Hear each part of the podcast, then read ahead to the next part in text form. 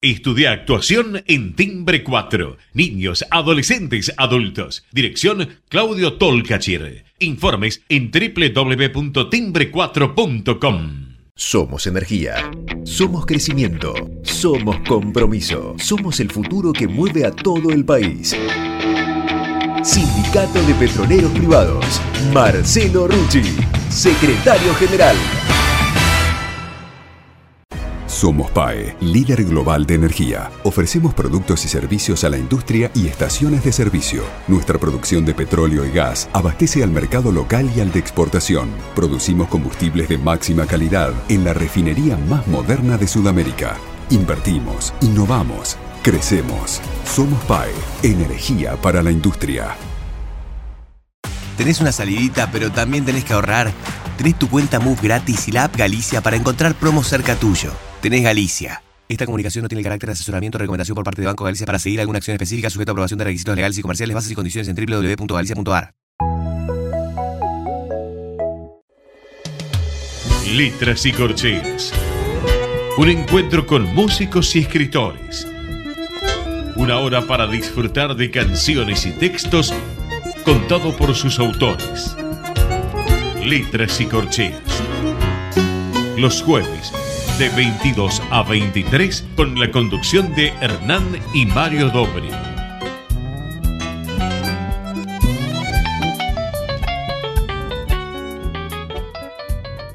Bienvenidos a una nueva emisión de Letras y Corcheas. Hoy nos acompaña un amigo de la casa ya, a quien hemos entrevistado en varias, en varias oportunidades por, por sus diferentes libros, en esta oportunidad para hablar de su última obra, El Rey y el filósofo. Mario, ¿qué nos podés contar de nuestro invitado de hoy? Bueno, buenas noches. Lo infinitesimal, que luego sería consecuencia de derivadas e integrales matemáticas y de artilugios que permitieron descubrir las órbitas de los planetas y el significado remoto de las esferas espectrales, fue materia de chismeríos controversiales la ingeniosa idea que logró sumatoria mediante descubrir la fórmula de curvas y de superficies que éstas delimitaban fue el singular método que proyectaría un nuevo horizonte de la geometría y el cálculo aritmético, pero que dio lugar a una escabrosa y larga historia de encuentros y desencuentros sobre su paternidad. Entre criptogramas cartas en latín, ideas de rumbos en la selva de las ideas, se enfrentaron dos personajes de singular valía que se disputaron como dos niños en pos de su juguete. El descubrimiento de tales herramientas que no tardaron en ser difundidas entre el resto de los mortales. Lo cierto es que Isaac Newton, uno de ellos, el gran físico inglés, había llegado al mérito del invento prioritariamente, pero no juntó por miedo a las críticas que solían hacerle ciertos individuos de la Royal Society. Newton solía comunicarse y compartir sus ideas por correspondencias con Gottfried Leibniz, el otro personaje de la singular historia que a su vez era un gran filósofo alemán, lo hacía eh, en una y lo hacía de una forma abstrusa, incapaz de dar señales concretas, pero que mostraban los pasos a seguir, y que Leibniz, imbuido de lo leíble, logró llegar a un resultado semejante por las dudas. Pero eso sí, lo editaba. Si él lo hizo salva el metal, y salva la escoria, como solía decirlo Jorge Luis Borges en el poema Golem, todo se zanjó en discusiones y enojos mutuos de, de la manera más civilizada posible. Cada cual se quedó con sus verdades sobre la paternidad de la escritura y cada pueblo veneró su héroe y alimentó sus rencores a la manera de, como lo hacían siempre, cosa que aún dura. Hoy en esta noche de jueves de letras y corteas nos visita un gran escritor que se ha adentrado en su nueva novela en situaciones parecidas, con el cual poder desmitificar el contenido del espíritu humano. Buenas noches, Daniel Gebel. Es un placer contar contigo en nuestro programa. Gracias por invitarme. Eh, me acabas de dar una idea eh, y, poner, y, poner en evidencia algo. Es, eh, es cierto que Leibniz y Newton tuvieron una disputa respecto de la invención del cálculo infinitesimal. Disputa en la que yo ignoro quién tiene razón y quién le robó a quién, si es que alguien le robó al otro o si cada cual llegó a eh, respuestas eh, similares partiendo de principios distintos. No lo sé porque además no soy matemático, de hecho no sé hacer ni la regla de tres. Pero yo conocía cuando me senté a escribir eh, esta novela la anécdota de la disputa por la primacía. Y en realidad me doy cuenta que la trasladé a mi novela en términos de la discusión entre Luis XIV y Leibniz respecto de quién es el dueño de las ideas de Leibniz.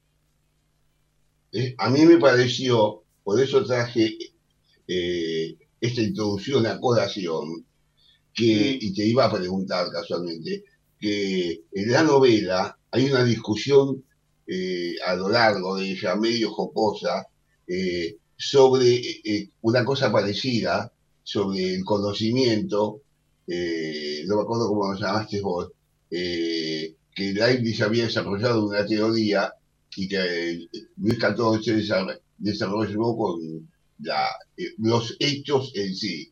Porque Newton, Newton llega al cálculo como parte del descubrimiento de la teoría de la gravedad y la construcción de la, de la rotación de los planetas, si eran elipses, si eran hipérbolas, y que Hook un día le pregunta, 14 años después, eh, a Newton le pregunta que tenía un problema y no sabía bien qué tipo de curvaturas era que hacían los cometas. Y Newton le dice, eh, son elipses. Dice, ¿cómo sabe? Y hace 14 años que yo eh, deduje todo esto a través de la teoría de las tangentes. En física, la derivada se llama fluentes ¿no? Porque para el Newton fluían las cosas, y más, se escribe con, todavía con la, la fórmula, un, por ejemplo, una O y dos puntitos arriba, diferente como Bueno, pero igual, escuchame una cosa, Mario, olvidémonos de la disputa entre Newton y Leibniz, porque se va a otra novela, si querés la escribo. no es la mía. Te pido que la ¿Eh? escriba. Te pido que la escriba. Bien. Bueno, mi pregunta eh, eh, es esta. Eh, ¿qué te llevó a escribir esto que para mí eh, ha sido una novela de amor? ¿no? Eh, es una novela de amor donde cuadran los elementos básicos, el poder, el dominio, el límite y el poder del límite y el amor, ¿no? Como podría decir. Eh, eso es, una novela de amor. Eh, mira, no estoy seguro de que sea una novela de amor, pero sí es una novela de la amistad o del modo en que se construye una amistad entre sujetos que no son iguales, que son completamente disímiles, en el cual uno tiene el poder y el otro tiene la invención y la propuesta, ¿no? Este, en realidad, el único momento de amor explícito son las confesiones de Luis XIV respecto de eh, su gata, Bastet. Este, eh, en todo caso, es, eh, si queremos provocar el escándalo, es una novela sobre el amor entre las especies, que es una cuestión que está en, en la novela, cómo las especies se mm, difunden y se penetran unas a otras, cómo las ideas fluyen y obviamente cómo circula el poder. Digamos, si uno, si yo pensara cómo está compuesta esta novela, El Rey y el Filósofo, Bueno, la primera parte es una novela de intrigas sobre el espionaje, sobre la conspiración, sobre el chisme y sobre la circulación de la información. Es decir, es una novela sobre los servicios de inteligencia, solo que en el siglo XVII. Y después, cuando ingresa en, el juego Luis XIV, es una novela sobre el poder. O sea, en ambos casos es una novela también sobre la Argentina. Sí, me pareció eh, muy cercana a la idea sobre la Argentina y sobre todo eh, dije el dominio, el límite, eh, porque una figura como Luis XIV era dominante, una figura como Leibniz, más en tu novela, otra de las cosas que me, me llamó la atención es la situación un poco tu novela es irónica siempre, constantemente ahí entra el campo de ironía eh, fabulosa. Eh, la figura de Lainez, eh, si bien está nombrada, pero el rey la menoscaba hasta lo absoluto. Por eso la menoscaba en lo absoluto. No hay en un ápice de la novela una imagen que dijera, este es Lainez. Pero sí que es el otro el 14. ¿Por qué? Eh, la verdad es que no hay una respuesta precisa, salvo así apareció. Este, primero, en principio, bueno, hay que decir que es una novela de cartas, donde la circulación de la verdad está siempre parcializada por el punto de vista de quien cuenta la historia. Por lo tanto, es una sucesión de cartas eh, donde la verdad siempre se esquiva, es parcial, es una verdad siempre en construcción, que responde a la famosa frase eh, Dios is in the making, o sea, Dios se está haciendo. Bueno, acá en el vínculo entre ambos, lo que es claro, me parece, a lo largo del relato, es que el propósito de Leibniz es jugar con cartas marcadas, es decir, Leibniz le lleva un, un proyecto de la invasión de, eh, la invasión de Egipto, que es un proyecto históricamente cierto. Real, real. Este, y que en el fondo lleva adelante Napoleón un siglo más tarde. Pero eh, la propuesta que lleva Leibniz, que es una propuesta del Imperio Romano Germánico, para que eh, Francia invade Egipto, no es un favor que los alemanes le hacen a los franceses es un, proyecto que geopolíticamente les conviene a ellos y no se sabe si le conviene a Francia. Por lo tanto, Luis XIV, que se, podría, decir cualquier cosa de él, pero que no era ningún Gil, eh, se divierte con eso.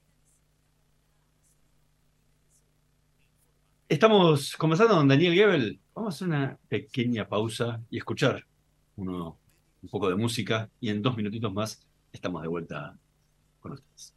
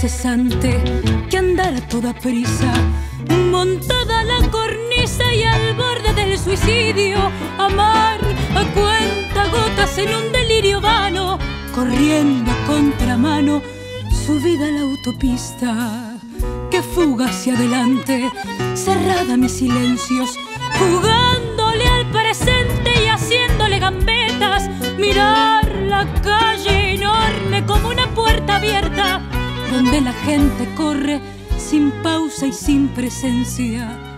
¿Quién soy? ¿A quién esquivo? ¿Qué busco? ¿Qué deseo? Atada por los miedos de no llegar primero. Dormirme en un semáforo soñando fantasías y despertar de pronto a un coro de bocinas.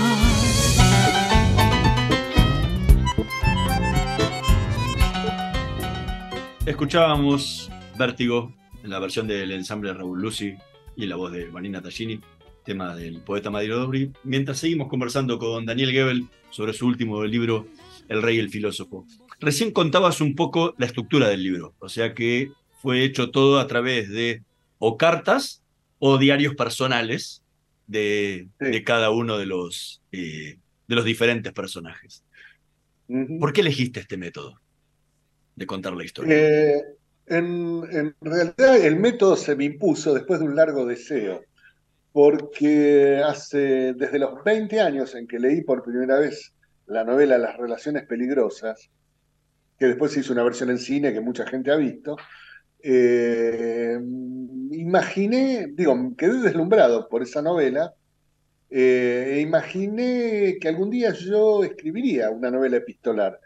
Por supuesto era un deseo que flotaba en el aire, no es que yo estuviera pensando en eso. Bien, cuando me siento a escribir El Rey y el Filósofo, primero empiezo con un narrador convencional, un narrador en tercera persona, que se supone va a dar cuenta de los acontecimientos. Y rápidamente ese narrador me molesta. Y me doy cuenta que quiero que sean los personajes los que hablan. Es decir, suprimir el narrador y que todos los protagonistas de la historia tengan una especie de voz equivalente y democrática, por así decirlo. ¿no? Este, y esa voz es la de, la, de, los, eh, de los corresponsales, de los sujetos que escriben cartas, del secretario de Leibniz que le, escribe a su jefe, porque no te olvides, es una novela de espionaje también, ¿no?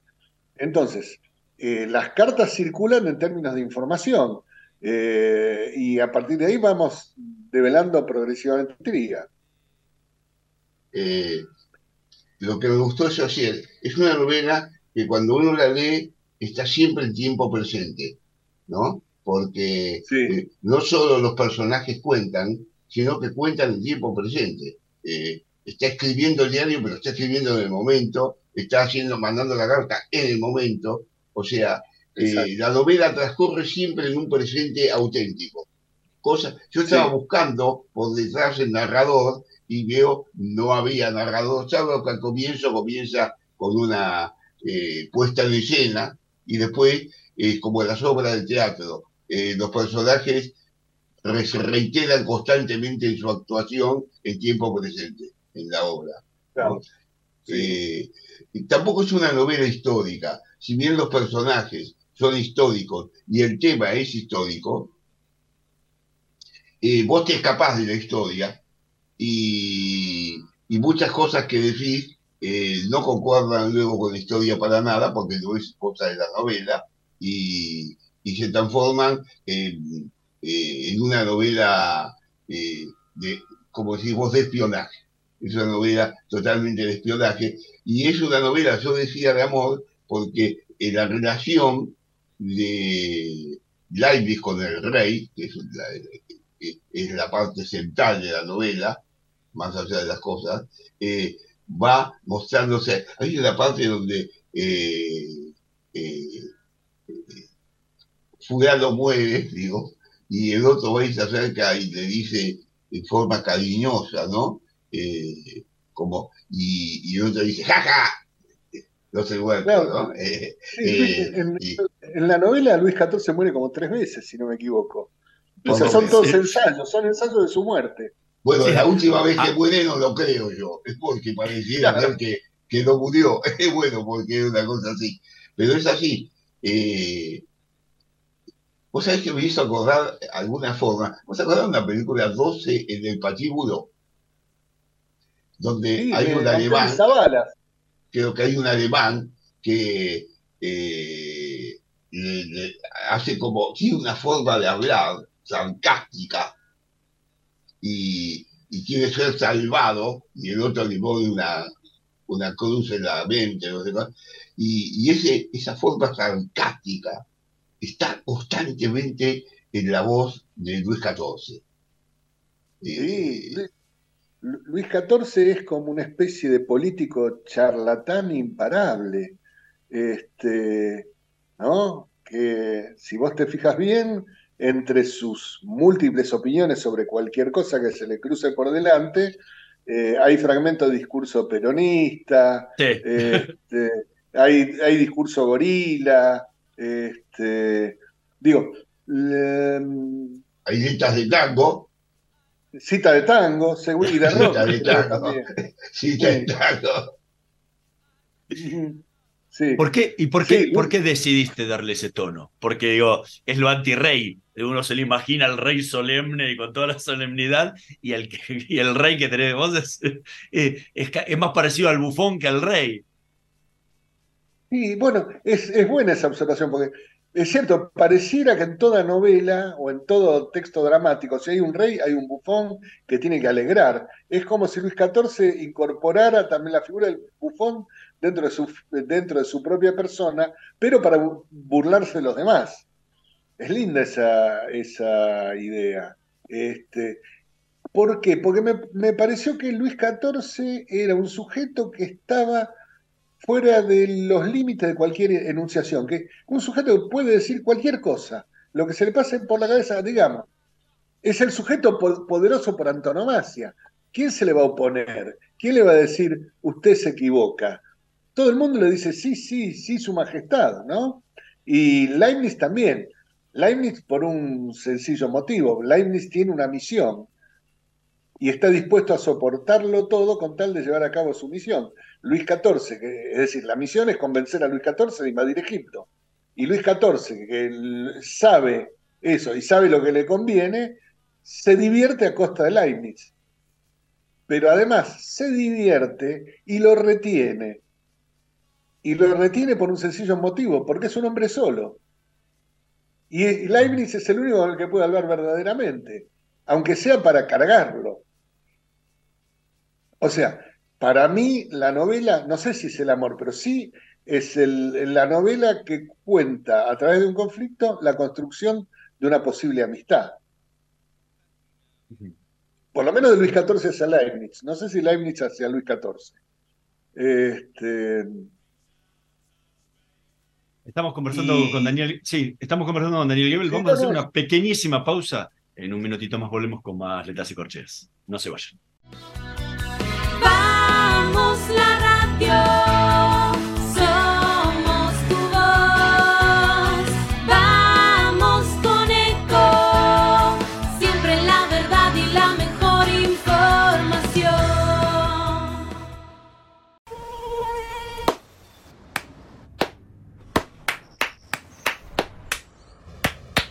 No aplaudamos al mosquito, combatámoslo en serio.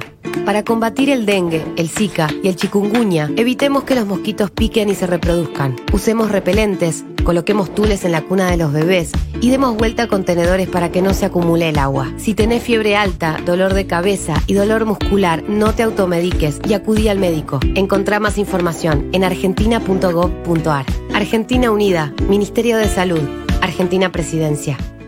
¿Cuándo fue la última vez que te tomaste un respiro para ver un amanecer?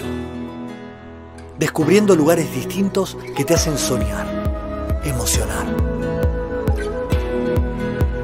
Lugares que se convierten en felicidad cuando compartís ese momento con amigos.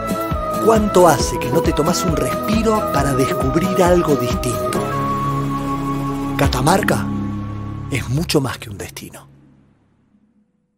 ¿Cómo prevenir dengue, zika y chikungunya?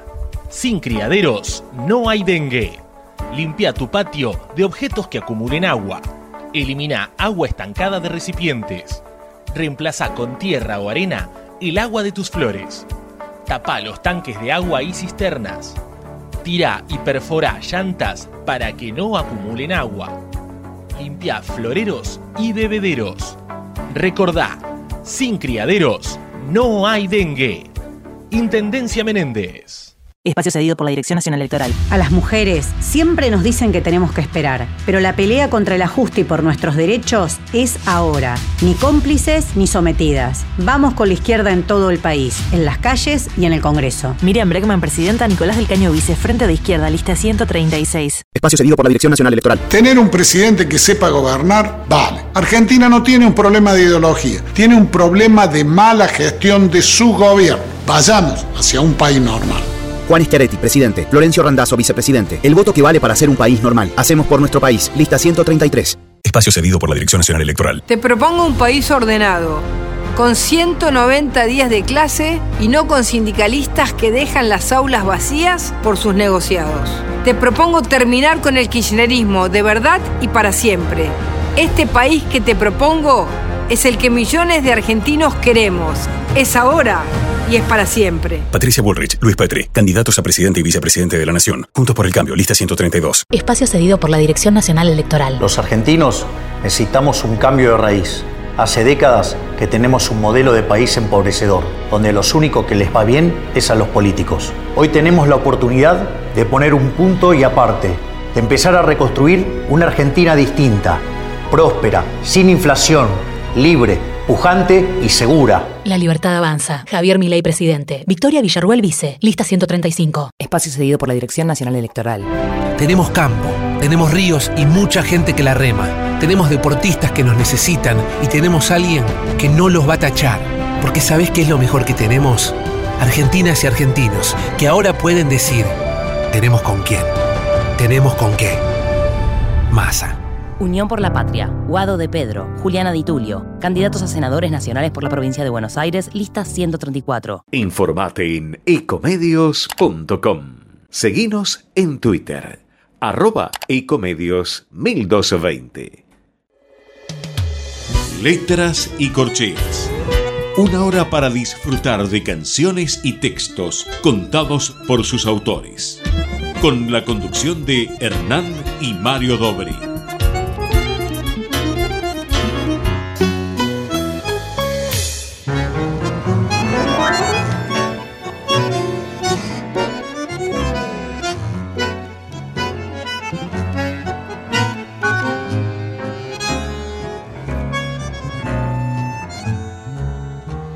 La vida pasa y el corazón se arruga, tras de la loma se marchan los desvelos, uno se pone un sueño de horizonte y es el camino que manda sobre el sueño, pero es muy triste perder las esperanzas y andar envueltos en nubes de algodón.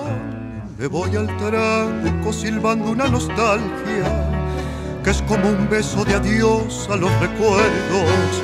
Trunco el silencio de apostarlo a todo, las horas pasan bebiéndome en lamentos.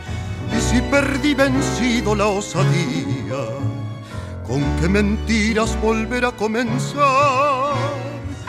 Pero al final el tiempo pasa y el destino se va uno se pone un corazón de papel que se le estruja en cada sueño, en cada tajo.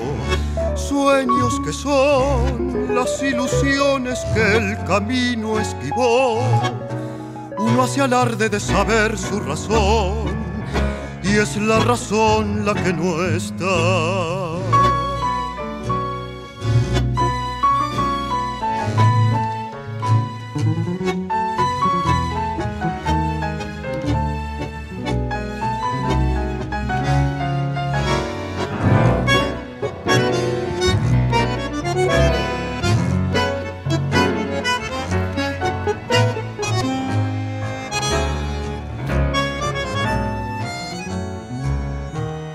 Se pone un traje de arrogancia y enfrenta al mundo que apenas si lo entiende. Uno se siente esquivo ante la gente y es uno más que esquiva lo que siente. Y si olvidar es parte del recuerdo, ¿por qué acudir al pasado una vez más? Pero al final el tiempo pasa y el destino se va. uno se pone un corazón de papel que se le estruja en cada sueño, en cada tajo. Sueños que son las ilusiones que el camino esquivó.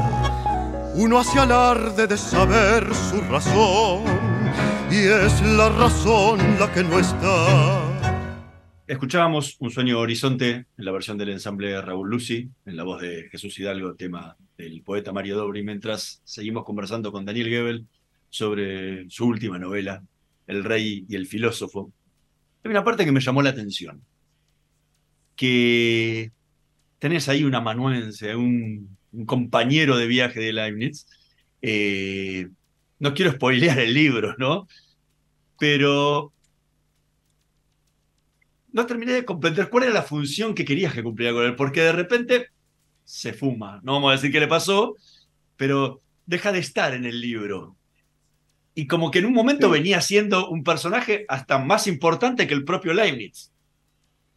O sea, la primera parte es hasta más importante que él, y de repente desaparece. Bueno, ese. Es como, es como que no renovó contrato para la segunda temporada. Claro. bueno, eh, lo que pasa es que desaparece cuando su función está cumplida. Digo, la función del amanuense es, por un lado, espiar la corte de Luis XIV, por otra parte, espiar al propio Leibniz y por otra parte, mandar informes hacia el imperio romano germánico respecto de cómo está la tarea de Leibniz en relación a la propuesta de Egipto. Eh, y además tiene su propia dinámica, es un sujeto subordinado, no muy inteligente y resentido. Este, lo que alcanza, digo, para eso, eso es como un service del Estado argentino uno ve las declaraciones de los servicios de inteligencia y uno dice, ¿cómo estos sujetos eh, pueden formar parte de la inteligencia? Bueno, es como un, exceso de invención. En, el curso de la novela, él es casi, él es la, suplencia del narrador en tercera, porque él es el que nos presenta a Versalles, nos presenta a, Luis, a, a Leibniz y nos presenta ese mundo. Cuando ese mundo está presentado y aparece Luis XIV, ese personaje pierde parte de su necesidad. Y por supuesto, como un dios del Antiguo Testamento, yo lo sacrifico. bueno, no quería, no quería contar lo que, le habías hecho. Lo dije y lo mato, dije que lo sacrifico como personaje. Ah, Daniel, vos sabés que la primera parte de la novela, la novela me pareció, eh, sí, la Argentina, Incluso hay una, hay una parte en la Argentina muy similar a la novela. Es la época de Rosas, ¿no? En, la época de Rosas, Rosas tenía dos enanos bufones a servicio de él, que incluso venía el embajador inglés, que lo, eh, y lo hacían esperar al embajador inglés a veces una semana, dos, y cuando venía lo recibía uno de los bufones, sentado, en, el, en las oficinas de, ¿cómo se llama?, de Rosa. De Rosa. Y, decía cosas inverosímiles. Y Rosa se reía, eh, lo dejaba actuar. Y el embajador no podía decir nada. Se tragaba todos los sapos habido y por haber sin que se le escape una sonrisa. El maltrato ese. Y ese era lo que digo. Ahí hay, como también el comienzo, me pareció las cosas del mundo. El mundo que hace todo lo que hace y una cosa lleva a desarreglar la otra y la otra la otra y la otra la otra, porque eh, coloca tal cosa para que ocurra esto y después pasa, no quiero decir la novela, y, y, al comienzo es como lo que ocurre en el mundo con la actuación del hombre sobre la cosa.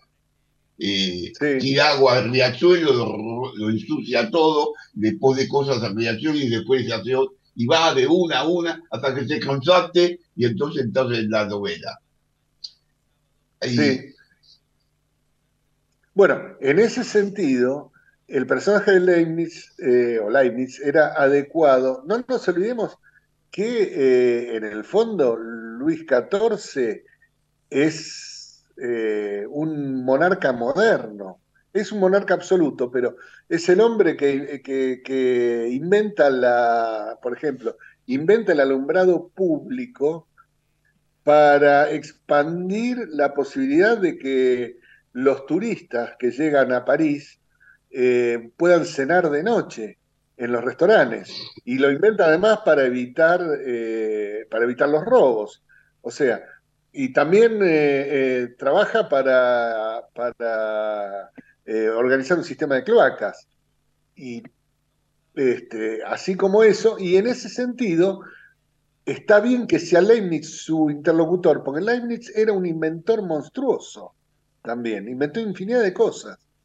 Este, entonces, Luis XIV a él le podía hacer una serie de encargos. Vos ves que en el curso de la novela, hay todo el tiempo, Luis XIV le pide, le pide, le pide que, invente cosas. Sí, sí, de, las más, de, las más razonables hasta las más inverosímiles. Exactamente. Eh, cuanto más inverosímil, más tiene que ver con la desesperación de Luis XIV por impedir que el Leibniz se vaya. Es decir, ¿por qué no le puede dar respuesta eh, respecto de, o no quiere darle respuesta respecto de la propuesta de Leibniz, pero al mismo tiempo no quiere que se vaya? Por lo tanto, le tiene que hacer encargos. Encargos cada vez más eh, disparatados y cada vez más fantásticos, si queremos. Y vos sabés que eh, esta novela tuya, en esta forma irónica, hay muchas novelas, leí muchas novelas tuyas, esta es la sexta novela que leo, ¿no? Eh, pero me hizo acordar en Lanas Blancas, ¿no? Eh, la forma como eh, Chicho Graer, vos hablás de él, el lenguaje que hablás. A veces parece eso es hablando de cosas que parecen tan serias como el descubrimiento planetario o la vida de una corte, ¿no? Y, y Tito Brahe, eh, en esa novela, eh, hay algo de esto también, de esta forma de Luis XIV, Tito Brahe es un Luis XIV de esa época, ¿no? Y, trata a todo el mundo de esa forma, hasta su cabra, no va a conocer una cabra o algo por el estilo, que se mueve y cosas por el estilo. Eh, esta forma hace muy dinámica la novela, porque esta forma, incluso de cartas, le da una velocidad a la lectura inmensa.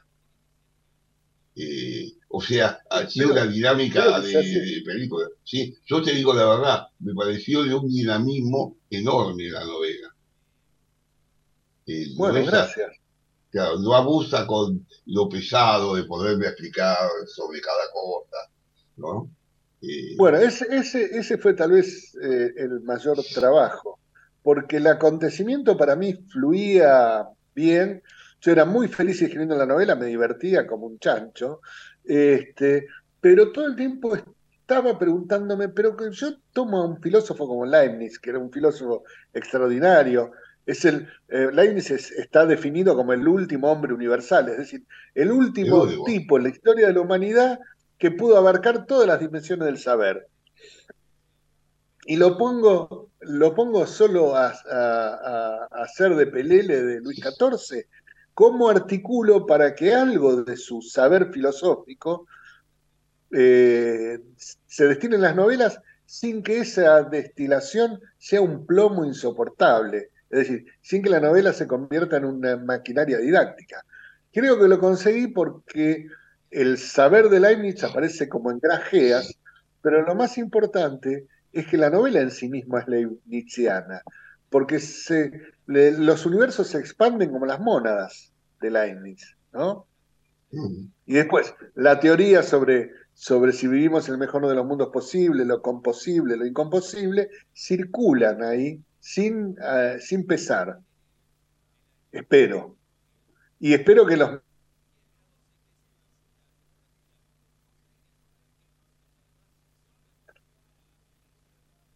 Estamos conversando con Daniel Gebel. Vamos a escuchar el último tema de esta noche, El Andamio, en la versión del ensamble Raúl Lucy y la voz de Jesús Hidalgo.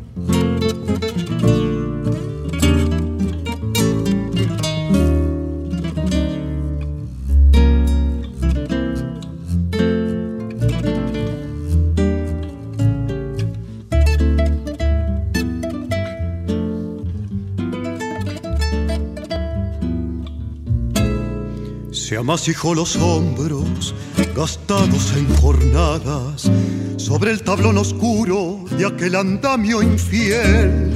Se habrá gastado manos de proferir paladas, de sueños y esperanzas, sin saber lo que hacer. Su vida fue un sendero sembrado de ilusiones.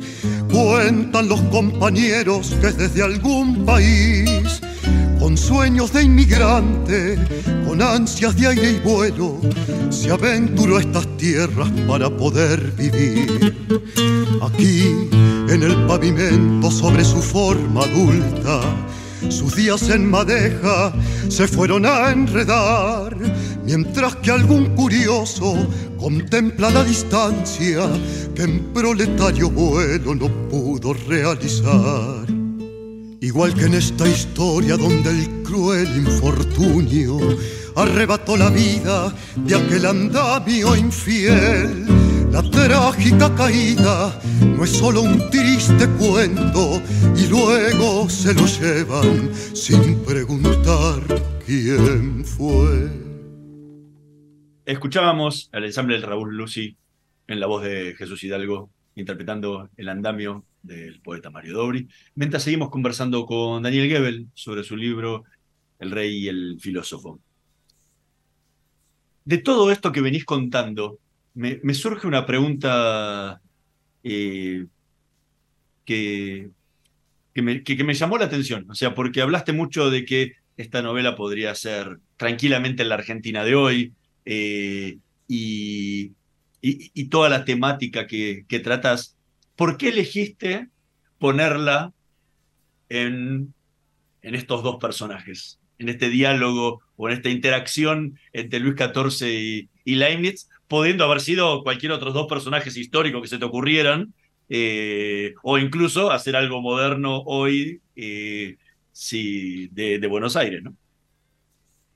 Mira, eh, elegí irme lejos como casi en todas mis novelas, porque me parece que para escribir de la Argentina hay que tomar distancia siempre. Si no, es un, frangollo. Eh, no, a mí no me interesan las, las intervenciones de actualidad, ¿no? Sino que me, me interesa una especie de mirada extraviada, distante y, si queremos, hasta alegórica. Ahora, en realidad el asunto Leibniz, Luis XIV, yo lo tenía desde mi novela El Absoluto. En El Absoluto yo cuento la invasión de Egipto por Napoleón. Eh, y en algún momento menciono simplemente la visita de Leibniz a la corte de Luis XIV para proponer ese proyecto. Pero esa mención dura dos renglones, nada más. Y el absoluto la escribí hace unos algunos añitos. Eh, yo me había olvidado de eso. Eh, y de golpe tuve el deseo de escribir una novela muy larga sobre eh, todos los conquistadores de la historia. Por supuesto es un proyecto impensable y es imposible, porque no se termina más este, y mi vida va a durar menos que la conclusión de un eventual proyecto como ese. Entonces pensé en eso y de golpe me acordé de Luis XIV y caí ahí, pero como un bólido, ¿no?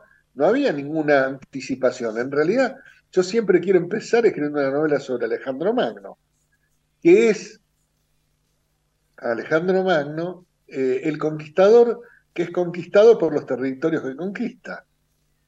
¿No? Es cierto. Eh, Alejandro Magno no es una figura así. Perdón. sí modifica eh, el occidente a través de lo que aprende el oriente él. Exactamente. Y termina en Babilonia, convertido en un sátrapa persa, aunque guardando eh, un ejemplar de la Ilíada bajo la almohada, según decían. Pero bueno, en mi novela El Absoluto esa, esa cuestión aparece también eh, porque yo cuento el ingreso de Napoleón en Egipto y el modo en que eh, Napoleón y sus tropas de alguna manera se orientalizan y la propia Francia se orientaliza. Porque con los objetos robados, hay pirámides en Francia, se hace el Louvre para, para, para eh, preservar los objetos de la conquista.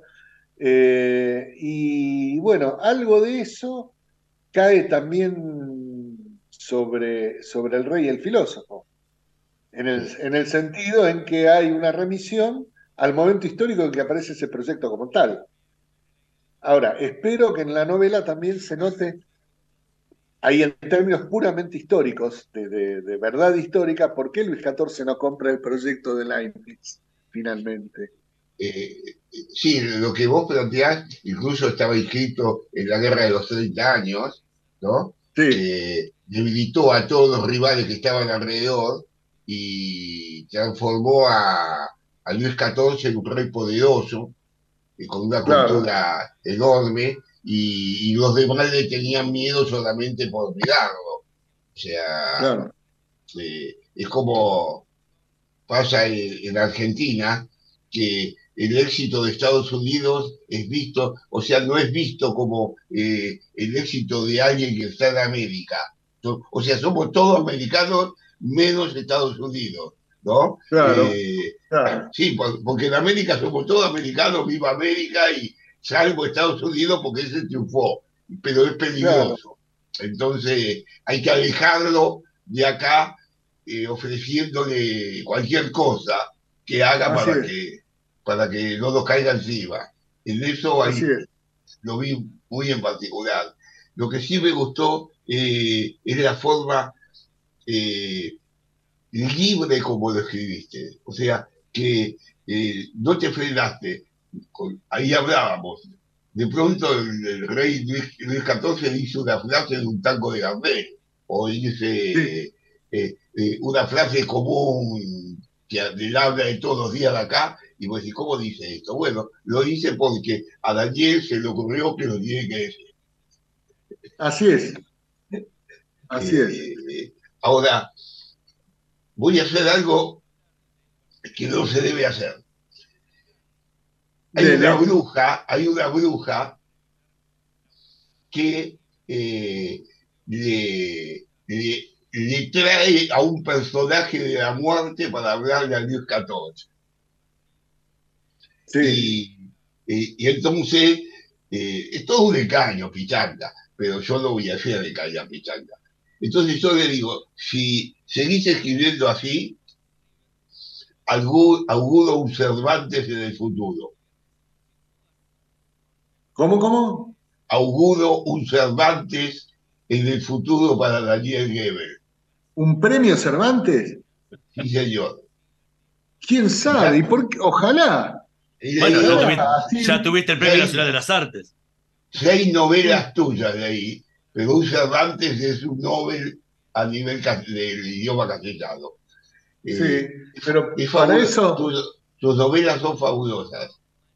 Eh, bueno, gracias. Me han, encantado, me han encantado, cada una me abre un horizonte de pensamiento, porque esta novela no solo es todo lo que decimos, abre un horizonte de conocimiento para que cualquiera se pregunta quién es Laime, quién es Luis XIV, qué fue lo que ocurrió, y se ponga a ver más cosas.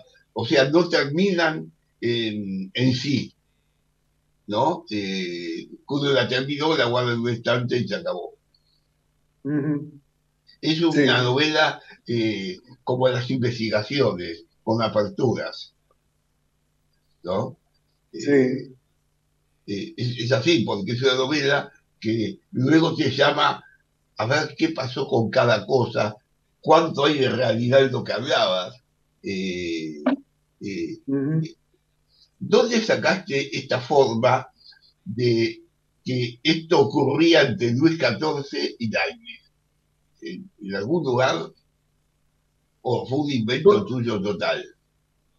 Bueno, no hay manera de saber. Primero, Leibniz creo que hablaba en latín. Eh, hablaba en latín. Sí, y en mi novela, eh, Luis XIV, para evitar todo chiste de traducción, le dice, mire, eh, como yo estoy casado con una española, vamos a hablar en español. Este, así practico el idioma. Entonces, al hablar en español, me permito más posibilidades que si yo fingiera que están hablando en latino, en francés o en alemán, ¿no? Este, digo, busqué la manera de escribir más cómodo, como quien diría en chancletas.